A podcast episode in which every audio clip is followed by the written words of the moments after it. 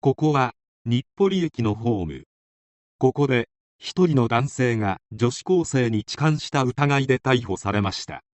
しかしコロコロ変わる被害者の証言や親族の供述により被害者側を調査してみると一家で示談金をせしめる半ばビジネスのような痴漢でっち上げを行っていたことが判明しました。特に男性であれば無実の罪で明日社会的に抹消される可能性もある。恐ろしい事件でもあり満員電車などでは注意してほしい事件です。それではどうぞ。電車の中でもし痴漢に間違えられたらどうするか。電車に揺られながらそんな風に考えているサラリーマンも多いかもしれない。この事件は女性に意図的に痴漢に決めつけられ冤罪を勝ち取り女性相手に民事訴訟を起こした事件である。痴漢に間違えられた男性が被害を訴えた中村という女子高生と両親を相手取り約470万円の損害賠償を求める民事訴訟を東京地裁に起こした。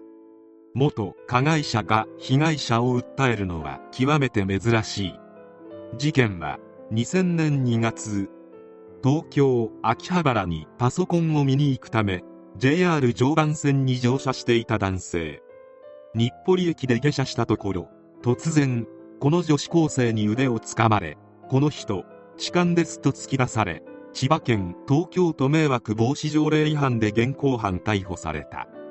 男性には当時前に女の子がいた程度の認識しかなく警察検察による取り調べから起訴公判に至るまで一貫して無罪を主張し続けた。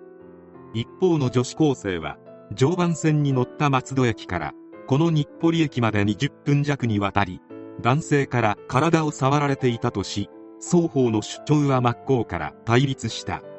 後半で女子高生は右手でお尻などを触られたと主張。マネキンなどを使った再現写真なども提出した。10回近い公判を経て男性に2001年5月に出た判決は無罪。男性と向き合った形や触られた手の左右などについて女子高生の証言が警察や検察の調べ法廷とそれぞれの段階で変遷し理由が合理的に説明されず被害者の供述は信用できないと結論付けられた。実は公判中この女子高生にまつわる意外な事実が明らかになった。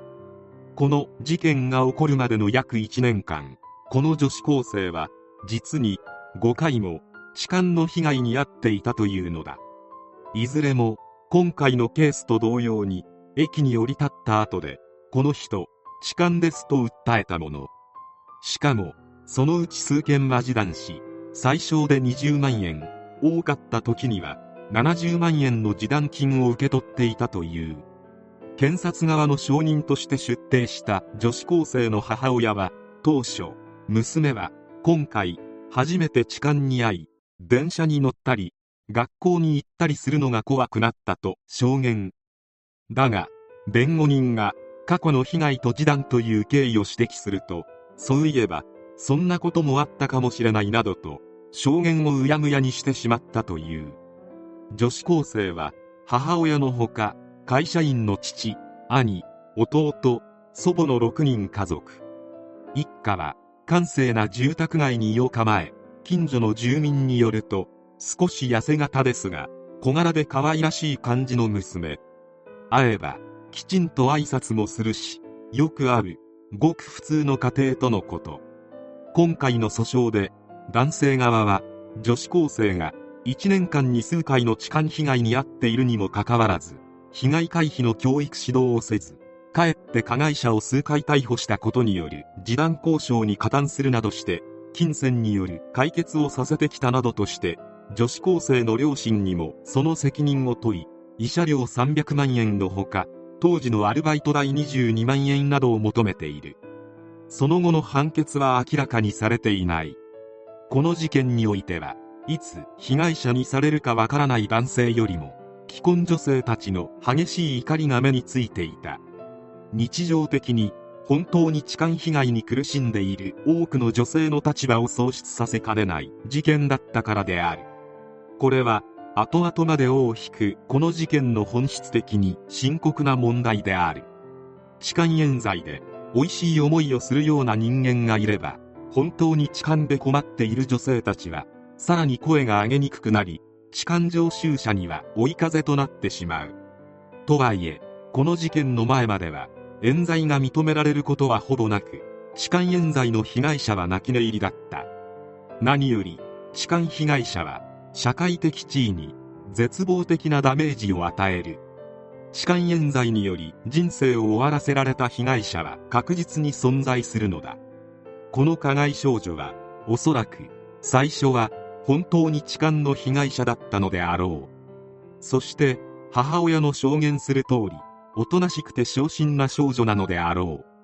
近隣住民の証言する通りとてもそのようなことをするようには見えない普通の家族だったのも事実だろ